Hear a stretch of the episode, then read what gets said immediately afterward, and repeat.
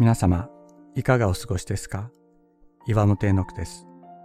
今日も366日元気が出る聖書の言葉から聖書のメッセージをお届けします。12月7日、一人を大切にする。すべての人を自分より優先することはできないかもしれません。しかし、誰か一人の人を自分より優先することはできるかもしれません。すべての人に仕えることはできないかもしれない。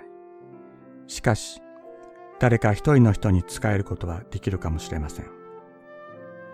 私たち一人一人に託された一人の人を大切にする。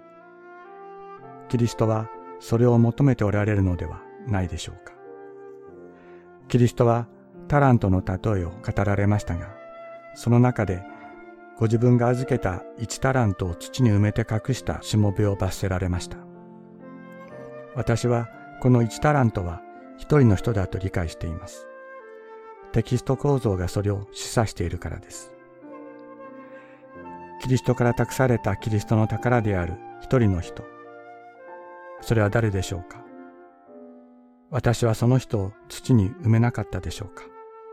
その人に仕えることができたでしょうか？キリストは言われました。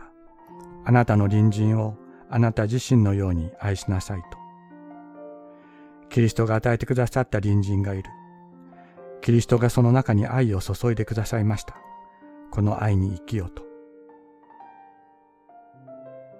すると王は彼らに答えます。誠にあなた方に言います。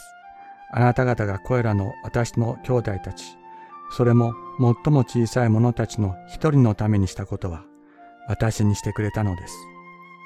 マタイの福音書25章40節